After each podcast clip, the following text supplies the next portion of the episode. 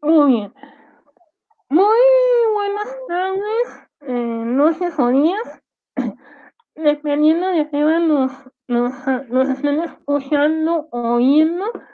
El día de hoy, eh, siguiendo con nuestra temática de, historia de Zacatecas, vamos a hablar un tema que quiere surgir, ahora sí yo no veo que quiere surgir de las cenizas de la historiografía zacatecana, es el tema de la presencia eh, extranjera, precisamente en la ciudad. Eh, y hay unos trabajos dedicados a los franceses, se ha trabajado la doctora Hodgkin, unos y otros para los ingleses. Pero el día de hoy vamos a trabajar, eh, ah, una, vamos a el día de hoy vamos a hablar de los alemanes, que aunque pareciera que eh, no son tan atractivos como los franceses, pues sí tienen como que su encanto, eh, la misma presencia. Es, el día de hoy eh, yo doy la bienvenida a, a uno de los especialistas en este tema, es el maestro Manuel Sánchez. Bienvenido, Manuel, a, a, a Combates con la Historia. Hola, ¿qué tal, Francisco? Muchas gracias por la invitación. Este, efectivamente, pues bueno, vamos a analizar un poquito el devenir de la presencia alemana en Zacatecas a nivel regional, precisamente para ver los contrastes con otro tipo de, de migración, ¿no? que también eso es interesante ver, ¿no? Los alcances, los inicios y los diferentes, o sea, o qué caracteriza más que nada este tipo de inmigrantes de otros tipos de inmigrantes, ¿no? Muchas gracias. Y precisamente eh, esto medio se habló cuando estuvo aquí el compañero Edgar. Saludos Edgar, gracias. Eh, él nos estaba diciendo que precisamente, bueno, para los que conocen Zacatecas, Jaulante, esa es una ciudad minera por excelencia, y esto hace que muchas empresas extranjeras se lleguen precisamente a Zacatecas, tal como es el caso de los ingleses. Pero eh, precisamente la presencia alemana, ¿cómo se llega a establecer a Zacatecas y qué objetivos persiguen los primeros alemanes que, que llegaron aquí a, a, a. Ah, ok. Mira, creo que la discusión es muy importante desde el inicio de contextualizar, ¿no? Más o menos. Yo creo que este, estos alemanes que, llegan primero a Zacatecas este, son entendidos de diferentes maneras. Mira, el registro que yo tengo del primer alemán en Zacatecas, ya este, con, base documental, este, es este, Friedrich Sonnenschmidt, que viene más o menos alrededor de 1786-87. Vienen por labores, labores de minería. Si lo vemos bien, estamos todavía bajo el contexto de la Nueva España, Y donde hay una cierta prohibición precisamente de, este, hay una prohibición de, de, de extranjeros, ¿no? O sea, no es, no, no es como un contexto en el que se le da la bienvenida a los extranjeros a la Nueva España, ¿no? Pero precisamente, ¿no? Ya con las reformas borbónicas echadas a andar ¿no? a finales del siglo XVIII, entendemos también que la dinámica de estas reformas borbónicas es de mejorar la economía, ¿no? Y Zacatecas tiene esta vocación económica en, minería que le permite, por ejemplo, a Fausto de Lúyer, ¿no? Que es el director de minería de, aquel momento, este, hacerse de un equipo, un, equipo, este, ahora lo podríamos llamar hasta multidisciplinario, ¿no? De ingenieros, de, de, especialistas en la materia, ¿no? Y ahí ese, es el contexto, ¿no? En el que Fausto de Lúyer viaja a Centro Europa, ¿no? Este español, y empieza como a reclutar a diversos especialistas, ¿no? Pero se va específicamente a una zona, a una zona de Europa que es Freiberg, ¿no? una escuela de muchos años de, de minería en, en, Alemania. Y ahí es donde, donde recluta a Friedrich Sonnenschmidt, ¿no? Y bueno, después de una serie de documentación, que, de permisos muy importantes, con mucha burocracia, se logra dar el permiso para que llegue a Zacatecas, ¿no?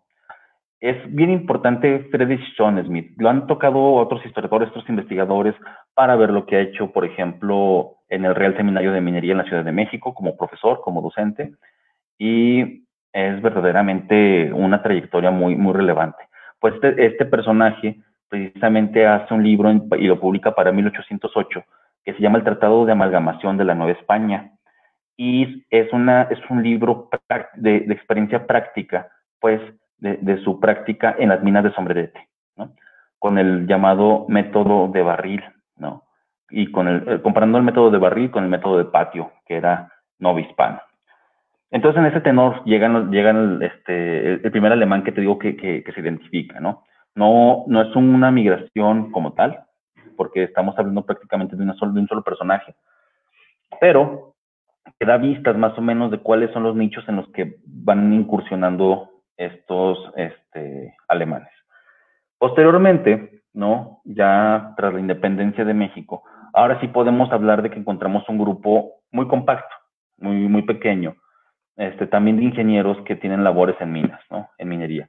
Ahora, lo importante yo creo que lo que hay que rescatar aquí es qué tipo de inmigración se está dando para inicios del siglo XIX, ¿no? Sobre todo para 1820, ¿no? A partir de 1820.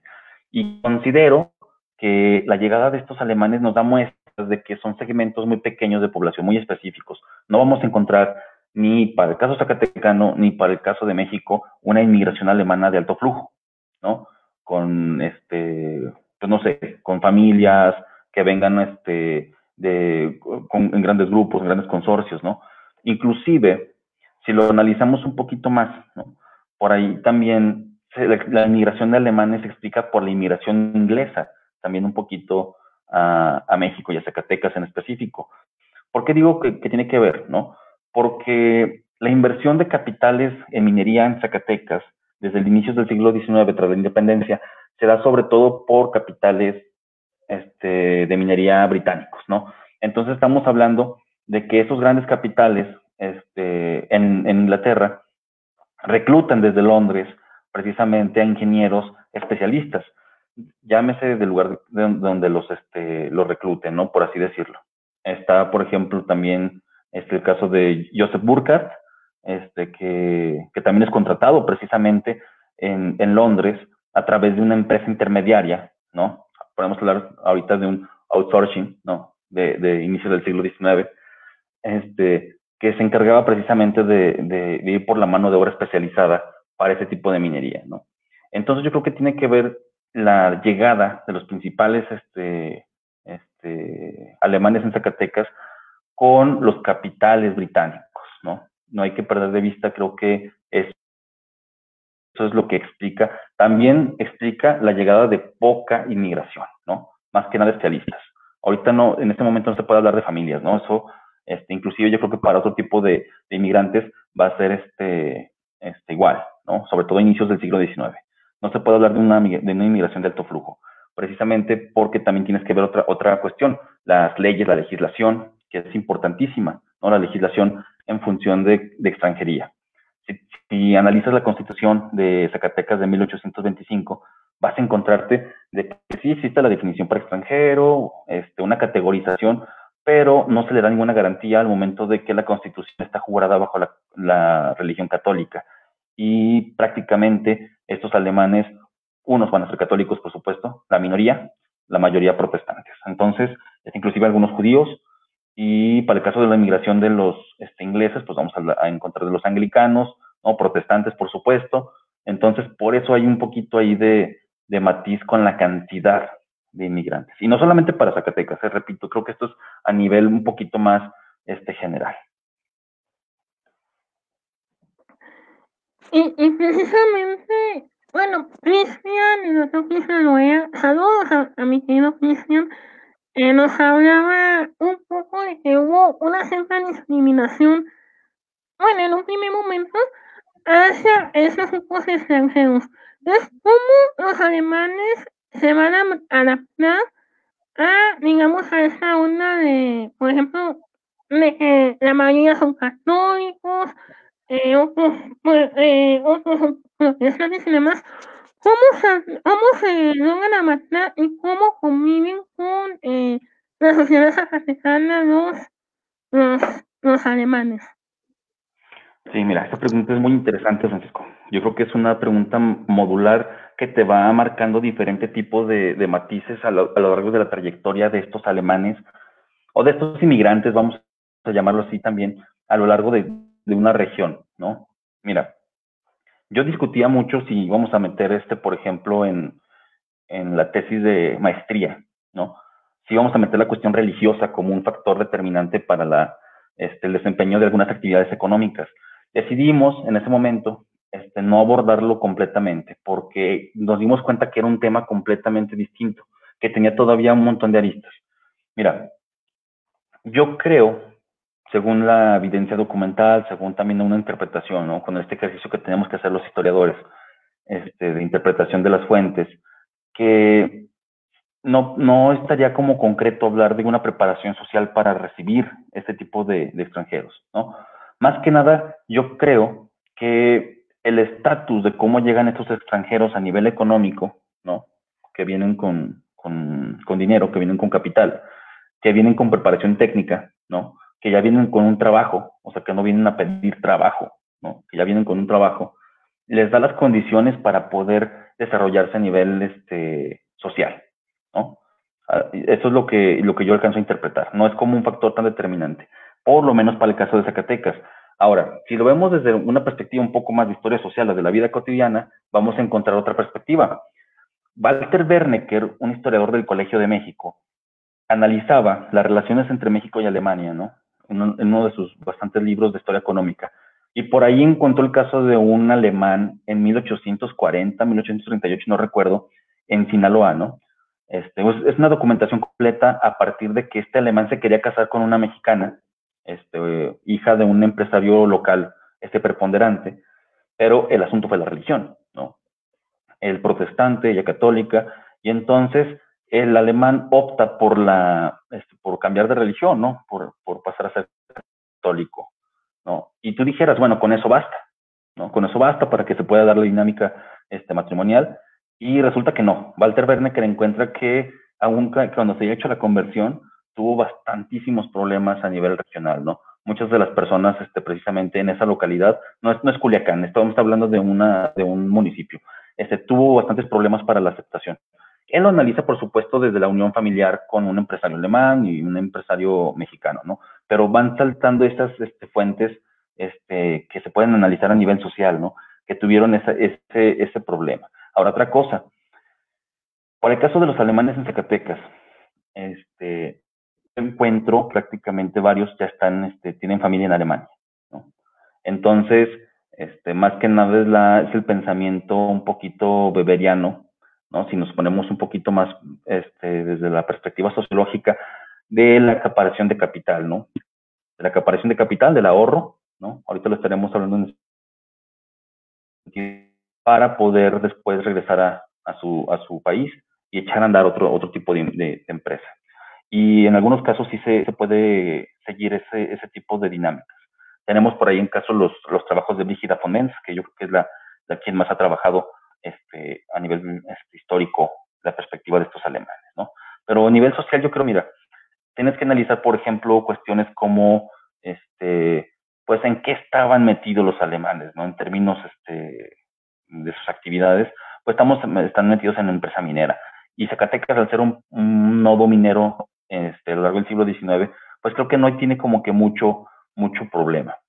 Te voy a dar un dato interesante, a lo mejor ahí te puede decir un poquito más les puede decir un poquito más a nuestros amigos que nos acompañan, este, de cómo es el carácter de estos alemanes frente a una sociedad zacatecana.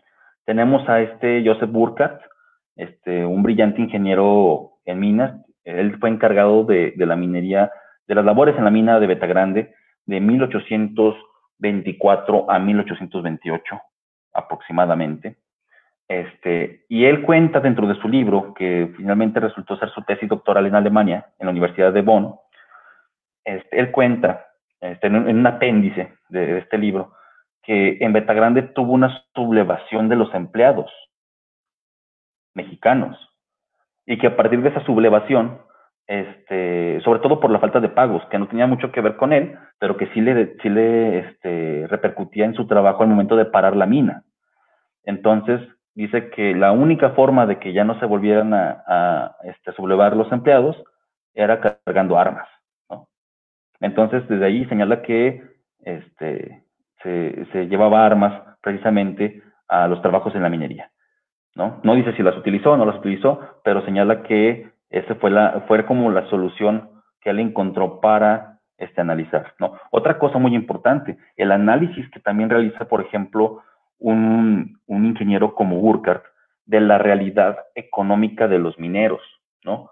Él hace una crítica muy dura y muy extensa a que ciertos capataces mineros mexicanos, sí señala que son mexicanos, ganan muy bien, que tienen muy buena paga, pero que se lo gastan, así lo señalan, ¿no? se lo gastan en fiestas, se lo gastan en parrandas, este, sus casas están, dice que, dice que son casas este, mal hechas, tal, ¿no? Están destruidas, dice, y no tiene razón. O sea, para él no, no le encuentran razón, dice, para un, este, o para un minero tal vez, ¿no? Que gana mucho menos, pero para un capataz, para un jefe este, de, de un cierto sector, este, Burkhardt no le encuentra sentido. Entonces yo creo que ahí también podemos ver la interacción social de los alemanes con ciertas, con ciertas partes de la sociedad zacatecana, ¿no? Desde el análisis de cómo ven, este, cómo, cómo viven, cómo, cómo distribuyen lo que, lo que ganan. Y en ese sentido creo que, que también son muy ricas las fuentes y las sabemos ver desde los matices, ¿no?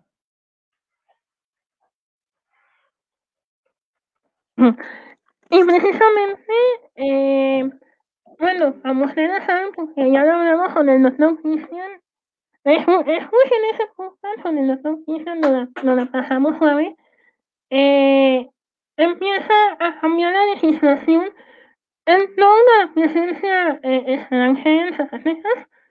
Se podría decir que se abre, eh, digamos, ya la tolerancia de cultos, y pues ahí factor, digamos que hay, eh, después de la Biblia informa un bonus vivendi entre la iglesia y, el Estado, o algo así como que sucedió en el siglo XX, tema que, después hablaremos en otra ocasión.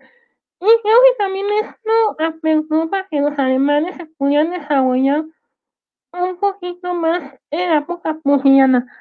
Entonces, eh, no, pues, no has identificado muy Manuel, que los alemanes en esta época, la época de Don Porfirio, eh, un, otro, eh, había muchos negocios que incluso hoy en día siguen en pie.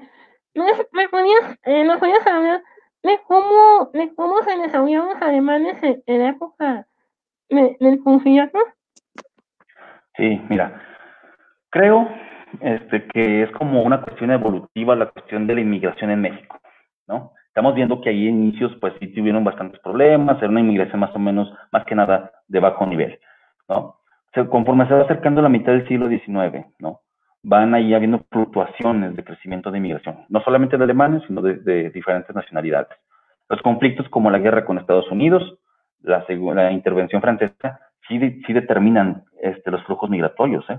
Entonces, al momento de que ya se da una libertad de culto con la Constitución de 1857, vamos a encontrar, este, ya sobre todo para las décadas de 1860, 1870, una mayor recepción de extranjeros, ¿no? Ahora sí ya este, sin la necesidad hasta cierto punto del, del cambio de, religión, ¿no? Hasta cierto punto, porque sí, sí, hay excepciones muy específicas, inclusive en Zacatecas excepciones como este, los hermanos Isidoro y Luis Epstein, ¿no? Isidoro, bueno, ambos judíos, por supuesto, este, pero uh, Luis Epstein, Luis Epstein Norman, este, judío converso. Y que pues ya prácticamente, este, inclusive por ahí se, se, ven muchos apellidos Norman en Zacatecas, ¿no? Precisamente uh, que desprenden de este, de este personaje. Ahora, durante el porfiriato, es bien interesante ver cómo realmente se aplica la política económica en México. Y a partir de cómo se aplica la política económica en México, se, puede entender la apertura hacia los extranjeros, ¿no? En, diferentes términos. Ahora ya no solamente estamos hablando de inversiones o inversión directa, ahora también estamos hablando este, de apertura cultural. Una apertura cultural este, potenciada desde el, régimen. también este, podemos ver que las legaciones mexicanas en el exterior son ahora mucho más abundantes, son más, este, vigorosas. Entonces yo creo que desde la década de 1880, 1890, ¿no? Ya con un porfiriato este, más o menos avanzado, podemos encontrar que, florece un poquito más, este, o en gran medida más bien, este, la dinámica de, inmigración de extranjeros a México. Ahora, en el caso de los alemanes, bien interesante que analicemos lo siguiente. Ya existían casas comerciales en, México, este, algunas en Zacatecas, de franceses, de ingleses. Que monopolizaban un poquito los mercados regionales por su, por su capacidad de importación de bienes de consumo. Ahora, tras la, restauración de la República, bajó muchísimo la dinámica comercial de Francia y de Inglaterra en México. Y entonces Alemania sube muchos, muchas posiciones en ese, en ese, digamos que en ese rating, ¿no? De, de comercio con el exterior en el caso mexicano. Y entonces muchos autores, Walter Verne, que repito, también un poquito cita eso, que durante el porfiriato los comerciantes alemanes este, se granjearon, son palabras de Verne, que se granjearon la confianza de los mexicanos, ¿no? Porque aparte también modificaron ciertas estrategias este, que solamente acaparaban los, los franceses o los ingleses, ¿no? En ese sentido, pues sí fue una muy buena época para, para los alemanes en, en México. Otra cuestión, es cuando se encuentra mayor presencia consular y diplomática este, en México por parte de los alemanes. Y eso se responde desde otra perspectiva, ¿no? Porque hasta 1870 los estados alemanes eran 48. O sea, Alemania estaba dividida en 48 estados, ¿no? A partir de 1871 se convierten en uno solo, que es el segundo imperio alemán, el segundo Reich.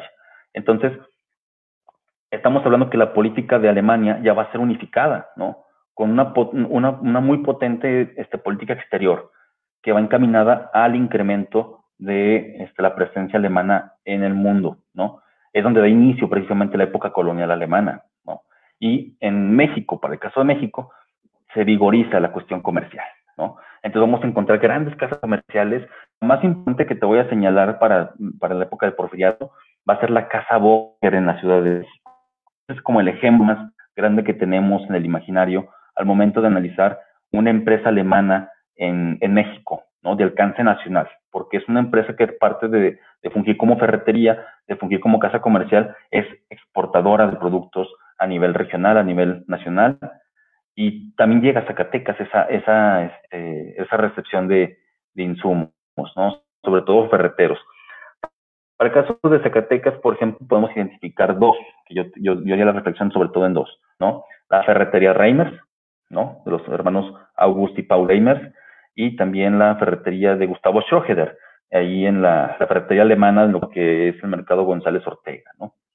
Yo creo que esos son los ejemplos de afianzamiento de, empresarios alemanes en Zacatecas durante la época porfirista. Muy importante señalarlo, ¿no? Beneficiados ya con una nueva política, sobre todo una nueva legislación y una nueva este, un nuevo código de comercio aprobado en 1888, ¿no? Entonces, yo creo que ahí es donde vamos a encontrar un poquito las explicaciones de cómo se vigoriza la presencia alemana en Zacatecas. Ahora bien, también es, es importante señalar, ¿no? Uh, estos alemanes ya de finales del siglo XIX y de inicios del siglo XX ya no son nada más este, mineros, ya no están interesados solamente en la minería, están sumamente interesados en la diversificación de capital, ¿no? ya están, ya están pensando ellos más que nada en este, diversificar su, su capital en minería, en empresas mineras, muy localizadas, en fondos este, muy específicos. Uh, al contrario de los ingleses, no invertir en infraestructura, este, sino más bien invertir en empresa, que en es el caso de las ferreterías y de las mercerías, y con ello consolidarse, ¿no? Ahora, también ya vamos a encontrar que ya se quedan en Zacatecas, ya no están pensando en regresar a Alemania es una cuestión que yo, que yo señalo como evolutiva de la inmigración de los alemanes este, en Zacatecas, a nivel regional también lo vamos a encontrar, ¿no? Entonces, este, yo creo que la apertura uh, uh, religiosa de culto, libertad de culto, abona, claro que abona, ¿no? Pero más que la apertura de culto ya para los casos específicos de Zacatecas, es la apertura económica, ¿no? La dinámica económica del porfiriato que ya definitivamente no, este, no se compara con, con la otra mitad del siglo XIX, la primera mitad del siglo XIX. Entonces, eso hace más atractiva la inversión de los alemanes y la llegada de ellos, ¿no? Y quedarse aquí, ¿no? Hacer familia, hacer, hacer carrera, ¿no?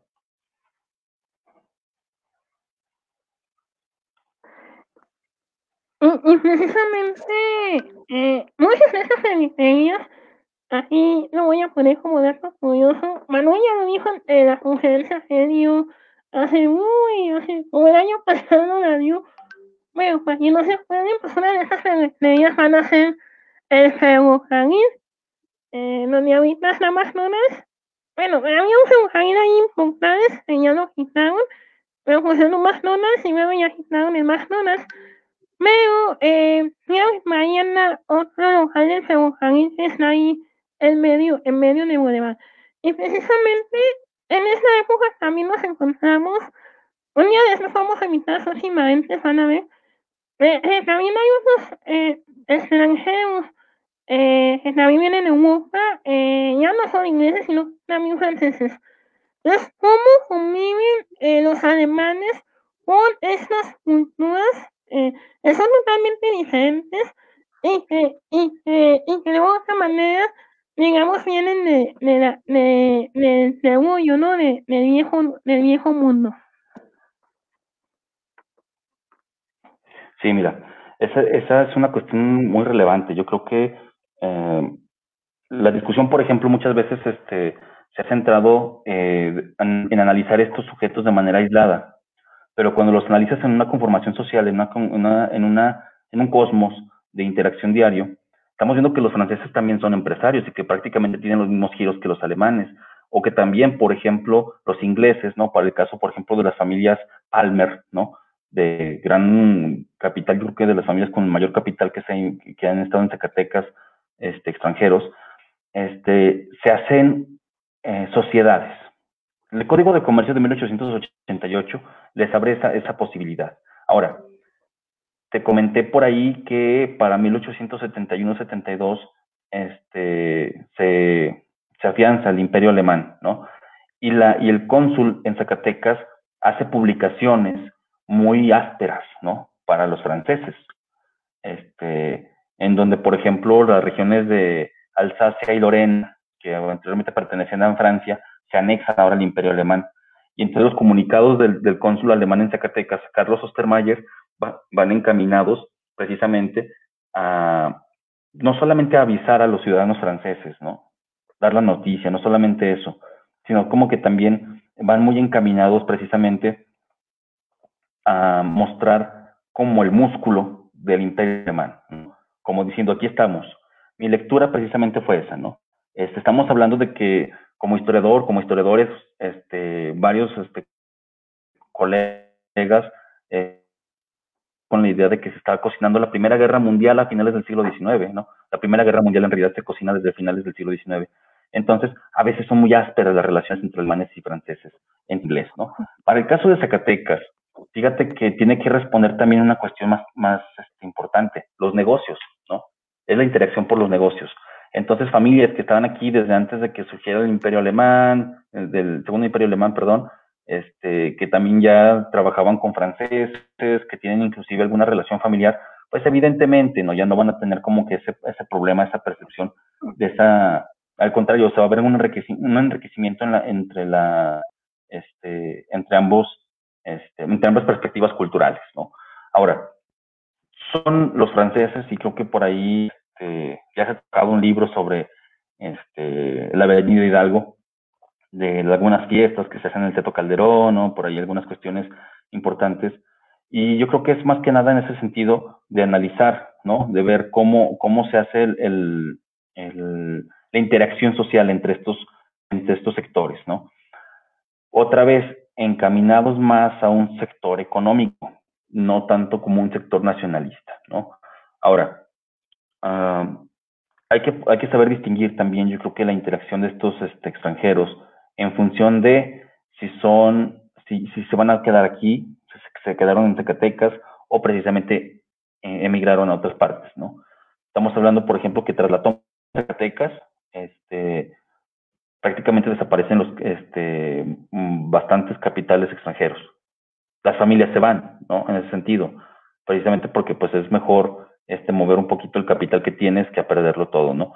Y otros precisamente se quedan, pero ya es una minoría completamente. Entonces yo creo que también hay otra cosa que ahí, Francisco, que yo creo que sí es importante que señalemos, este, la mezcla en la sociedad zacatecana, ¿no? Como ya por generaciones inclusive, este, ya este, generaciones de franceses, de ingleses, ya este, son mexicanos, ¿no? O sea, sus hijos, sus nietos, ¿no? Entonces ya no tienen ese apego precisamente a, a, una, a la patria de sus abuelos, de sus bisabuelos. Te lo señalo porque para el caso de los Reimers, este, por ahí encontramos un documento de, mil, de, la década de 1940, no recuerdo bien el año, en el AGN, donde ellos se están deslindando de los vínculos con Alemania, precisamente, porque como sabrás, este, la guerra, la Segunda Guerra Mundial, este, implicó bastantes sanciones comerciales a los alemanes en México. Entonces, una de las partes más importantes aquí era deslindarse de, de, de los lazos con, con, Alemania. Y precisamente este, los nietos de los primeros, este, don Augusto este, y don Pablo Reimers, este, se desvinculan, o sea, se desvinculan completamente de, de, de, Alemania, ¿no? Señalando que no se saben el idioma, que ya este, que están precisamente ya inmersos en una dinámica meramente zacatecana. Entonces yo creo que este, se tiene que ver más que nada con eso. Esto para el caso zacatecano. Si estamos hablando y es otro asunto muy, muy complejo, muy diferente. Este, estamos hablando, por ejemplo, que para el caso de la Ciudad de México, ellos arman los casinos, ¿no? por ejemplo, el casino alemán, que es, está desde mediados del siglo XIX, ¿no? es un centro cultural, es un centro cultural de convivencia, no solamente cerrado a, puros alemanes, ¿no? La Deutsches House, este, la Ciudad de México, tiene apertura completamente a cualquier persona que simpatice con la cultura alemana. Se dan este, conciertos, se hacen círculos de lectura, este, cursos de pintura, este, degustaciones gastronómicas, y son casas comerciales que digo, son casinos, este, centros culturales que duran bastante. Por ejemplo, el casino alemán dura prácticamente hasta 1940, ¿no? Tiene casi una vida de 100 años activo en la Ciudad de México. Puedes verlo, por ejemplo, también con los panteones en la Ciudad de México, ¿no? El panteón francés, el panteón español, el panteón alemán, ¿no? O sea, estamos viendo, estamos viendo ahí representaciones culturales de interacción, ¿no? Juntos, pero no revueltos, a lo mejor. Quedaría como, como una metáfora ahí. Sí, precisamente ese, bueno, ese es el segundo estudio a la vida de número que hicieron más. Ese, ese para mi asesora, que fue quien lo sacó la doctora Inés, es el de análisis humanos. Cúmplelo, mi, mi asesora, la doctora Inés, se hizo con mucho cariño, así que cúmplelo y el de la Avenida Hidalgo también. Y precisamente aprovechando que se acerca ya la conmemoración de, conmemoración o celebración de la toma de Zacatecas, creo que ese acontecimiento vino a marcar, eh, ya, ya, ya la doctora Jorge y, y el maestro Limo la hablarán más a detalle, pero marcó, creo que muy fuertemente la historia de Zacatecas. Eh, sobre todo para la presencia extranjera, eh, y, y porque, por ejemplo, la doctora Jorge, ella, por ejemplo, ha trabajado en los franceses, y pues ella ha hablado de cómo estos grupos salieron afectados. Pero cómo los alemanes salieron afectados en este, eh, digamos, en este conflicto que sin querer creyendo, así como, como dicen, ¿no? Sin querer creyendo, pues les tocó, les tocó vivir. Sí, mira, yo creo, Francisco, que aquí hay una cuestión también relevante, más que nada en términos de que el, los alemanes ya para la etapa de, la toma de Zacatecas son pocos, ya no, ya no estamos hablando del máximo auge, pero es importante porque los que están no se van. A pesar de que resultan muy afectados sus negocios, ¿no? Sobre todo por casi estar en el mero epicentro de la, de la batalla misma, ¿no? Tienen una dinámica muy importante, ¿no? Que es la diversificación. Creo que la diversificación es como la clave en ese sentido. Otra cuestión, este, al momento de, de, la toma de Zacatecas, hay que ver qué giros trabajan los alemanes. Te estoy hablando que prácticamente es ferretería, ¿no? Estamos hablando de ferretería. Y la ferretería se va a ocupar después de la toma de Zacatecas como nunca antes, ¿no? En ese sentido, hay un, hay un nicho de oportunidad para, para estos alemanes, estos empresarios, vamos a llamarlos así, para poder quedarse, ¿no? Otros, no tanto. Por ejemplo, los ingleses, la familia este, Palmer, por ejemplo, con extenso capital invertido en Zacatecas, en, vías férreas, este, en empresa minera, en, en empresa de transporte de, de, minerales, en ferreterías, en mercerías, en giros comerciales este, comunes, son muy afectados porque este, prácticamente no pueden posicionarse otra vez en el mercado, ya no va a haber un mercado para ellos después de la toma de Zacatecas. En ese sentido, este, creo que la estrategia un poco más de bajo perfil de los alemanes les resultó mucho mejor, no más fructífera. Ahora, este, creo yo, haciendo un poquito un spoiler más adelante este, en el siglo XX, que fueron más afectados por la Segunda Guerra Mundial, aunque no implicara una cuestión este, meramente de una destrucción en, Zacatecas, una batalla aquí, ¿no? Como tal, pero sí a través de sanciones comerciales directas a las importaciones, ¿no? Eso creo que sí este, les afectó muchísimo este, a, a los alemanes en todo el país, pero en Zacatecas en particular, ¿no? Precisamente porque el giro ferretero dependía prácticamente de la importación. Entonces, han, sobrellevado, han sobrellevado diversas este, crisis, han, han, sobrellevado diversas este, problemáticas, tanto políticas como económicas. Y creo que la consolidación de ese grupo, ya más que nada familiar, nuclear, precisamente pues lo tienen a partir de su estrategia de, conformación de un negocio familiar, ¿no? De, de, un, de, una estructura muy familiar. También es el caso del el de, la, de la Casa Boker en la Ciudad de México, ¿no? Cuando no se pierde esta, este, administración familiar de la empresa, este, encontramos solidez. Estamos hablando que si son empresas grandes, sobre todo la Casa Boca, muy grande, muy extensa, este, pero que tiene una solidez a partir de su administración, de su estrategia, y que utilizan la ferretería, déjate platico como otra cosa, ¿no? Utilizan la ferretería no solamente como un espacio para vender herramientas, sino como un espacio de crédito. Más o menos ahorita nos podemos este, a reflexionar como con que funcionaría como un Coppel, ¿no? más o menos por el estilo.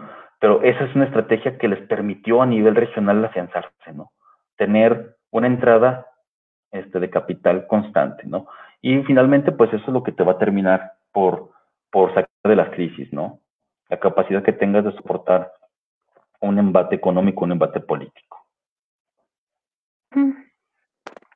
Y precisamente yo creo que también la, Segunda Guerra Mundial eh, bueno, además de, esas sanciones económicas, trajo también una discriminación, ¿no? Hacia, hacia los alemanes, porque de pronto yo creo que los alemanes se volvieron como el enemigo, ¿no? El enemigo número uno de, Estados Unidos y que, todavía vemos un alemán, eh, por ejemplo, a lo mejor ahí dándose, la, dándose un club y después no sé, como que nos viene a la mente como que Hitler, el nazismo, los judíos y los judíos, creo que también como que eso afectó mucho, mucho la imagen. Yo sé que los alemanes se encargan enojados, pero es buena onda los alemanes.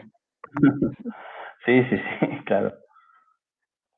No, mira, ahí te, puedo decir yo, así interrumpiendo un poquito, que en Zacatecas el, el asunto este como, como del, de de la Segunda Guerra Mundial afectó única y exclusivamente por una cuestión, y eso sí es importante señalarlo.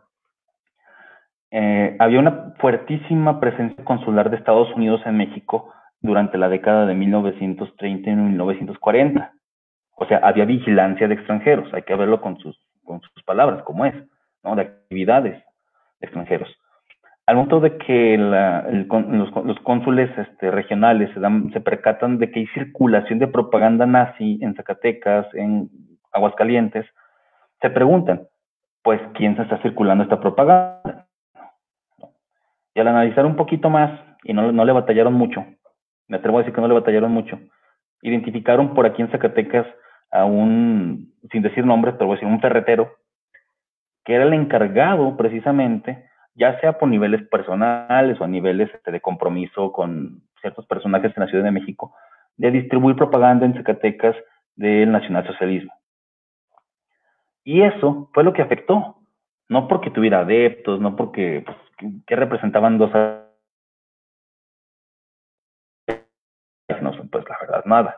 Entonces, este, lo que afectó fue eso, ¿no? La, la, distribución de propaganda.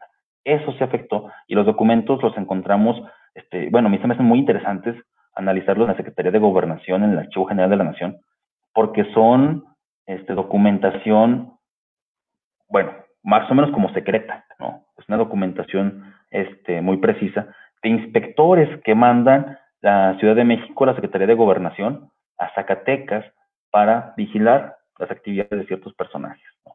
Entonces, este, eh, es interesante por demás que encontramos que, hay seguimiento a todo ese tipo de actividades políticas, económicas, sociales, ¿no? Y sobre todo que vienen a afectar directamente, porque la bronca se le echó a este empresario ferretero, pero a quien terminó por afectar fue a toda su familia, ¿no? A toda su familia, precisamente porque este, perdió confianza en el mercado. Y como tú sabes, este, como todos tus amigos sabrán, cuando se pierde la confianza del consumidor por un establecimiento, es muy difícil volverla este, a, restablecer, ¿no? Entonces, batallaron mucho, si te puedo decir eso, batallaron mucho para restablecer su, su prestigio, su, su posicionamiento en el mercado, este, y lo lograron hacer. Lo lograron hacer, este, hay generaciones que, que precisamente ya están más cercanas a mediados del siglo, del siglo XX.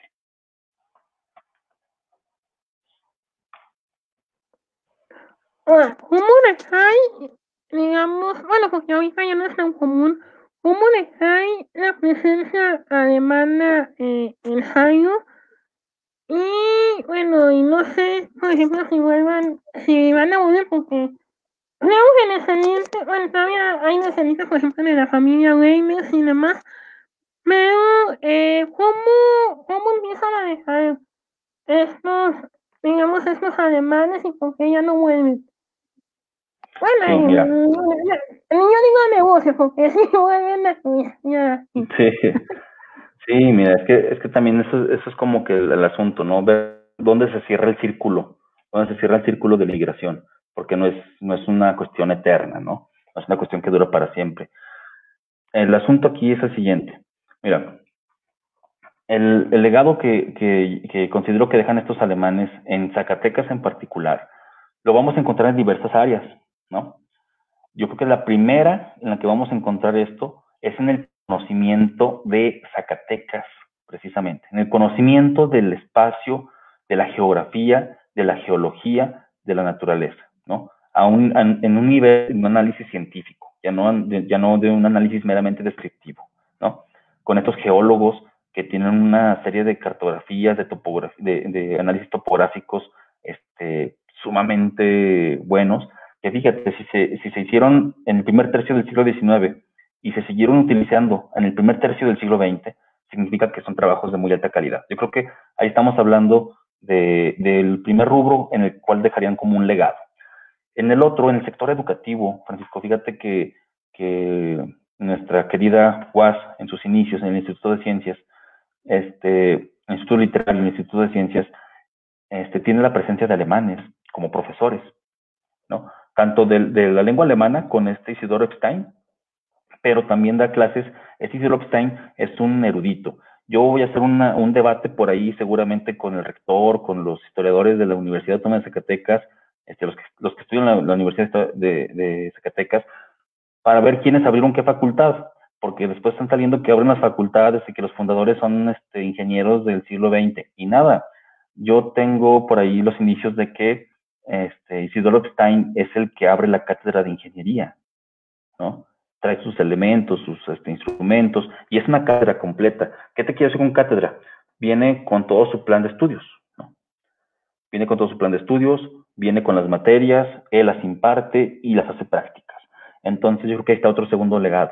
Y un tercer legado, yo creo que también está importante.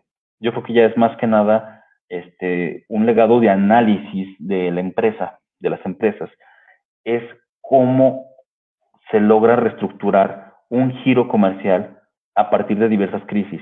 Y no solamente estamos hablando de crisis sanitarias, no estamos hablando de crisis nada más económicas o este, políticas, sino de crisis sociales y que lo logran, lo logran hacer. Yo creo que una ferretería o una empresa ferretera que logra tener más de 130 años en el mercado sin cerrar es exitosa. ¿no? Entonces, este, yo creo que son esos tres legados con los que yo este, me quedaría como forma de análisis de, la presencia de alemanes en Zacatecas. La cuestión de la geología, la geografía, el entendimiento de Zacatecas como tal, el subsuelo zacatecano, este, la cuestión académica de, formación de ingenieros zacatecanos, ya, de las generaciones de ingenieros zacatecanos, este, y por supuesto de la diversificación de, de, de, sus negocios, precisamente para subsistir como grupo, ¿no? Como grupo y después como familia. Yo considero que son las tres, los tres legados que dejan los alemanes en Zacatecas. Pues, muchísimas gracias, Manuel, eh, por la plática. Esperemos eh, ahí después gracias a nuestra querida alma mater porque hay muy pocos trabajos de, de la UAS y, y, creo que sería bueno también como que seguir contribuyendo a la misma historiografía, también como anuncio comercial. Así siempre le damos publicidad a, a todos nuestros invitados. Eh, ahí por ahí próximamente este Manuel va, mañana supe, pero por ahí, eh, por ahí había publicado Manuel que se iba a publicar su tesis por sí. ahí el Instituto Africano de, de Cultura. Es para que estén pendientes por si alguien eh, le interesa estos temas y, y las quiere, y las quiere seguir, pues ahí próximamente el Instituto Africano de Cultura eh, publicará la tesis de, Manuel.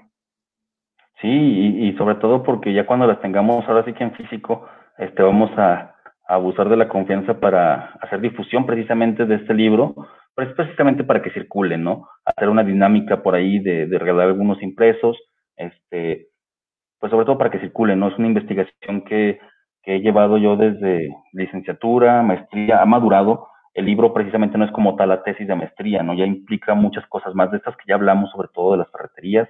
Entonces, este, pues ahí va, próximamente. No tengo una fecha tentativa, estoy esperando la editorial que ya este, en próximas fechas me va a entregar el libro. Y ahora sí, a distribuirlo y espero que sea de su agrado, ¿no? Vamos a tratar de, de que tenga el mayor alcance posible, aunque sean pocas copias, pero que tengan buen alcance. Sí, ya sobre todo a mí, también a mí, a mí me encantaría mucho presentarlo aquí en este espacio. Eh, eh, ya sí. tenemos la tentativa de presentar unos trabajos. Eh, ya por ahí ya está eh, también programado el libro del, del doctor Villegas, que próximamente va a salir. También eh, otra tesis de, de otro muchacho de José Alexander. Ah, pues salió junto con tu tesis, te voy a dar sí. precisamente. Sí, también aquí para darle difusión a, a, sus trabajos. Y mejor, es una manera también de que yo les agradezco a ustedes por, eh, por aceptar las invitaciones y demás. Y, y de nuevo, Manuel, muchísimas gracias por, por estar aquí con nosotros. No, hombre, Francisco, pues muchas gracias a ti por la invitación y por tener estos proyectos. De verdad que yo creo que son importantes para la difusión de la historia a nivel regional y yo estoy seguro que te están viendo a nivel nacional, ¿no? Sí, y también de la tesis de, de la doctora Inés, bueno, no es un tesis, es un libro que, que ella publicó por ahí. La tesis es la de la, de la, la Avenida Hidalgo, esa sí es una tesis actual, pero a veces como que lo hizo más por placer que por, por ¿cómo se llama? Que por investigar.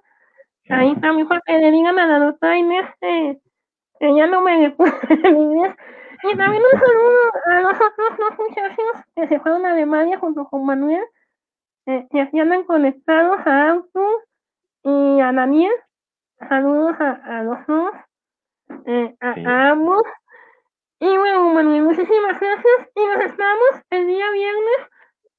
Creo que sí, bueno, sí, creo que sí, el día viernes hasta el poderosísimo doctor Marco Antonio Flores Zavala eh, nos va a hablar sobre el amor desesperable y uno y otro poeta, otro poeta mexicano va a irnos ilusionando en ese tema y un poquito más de, de la toma.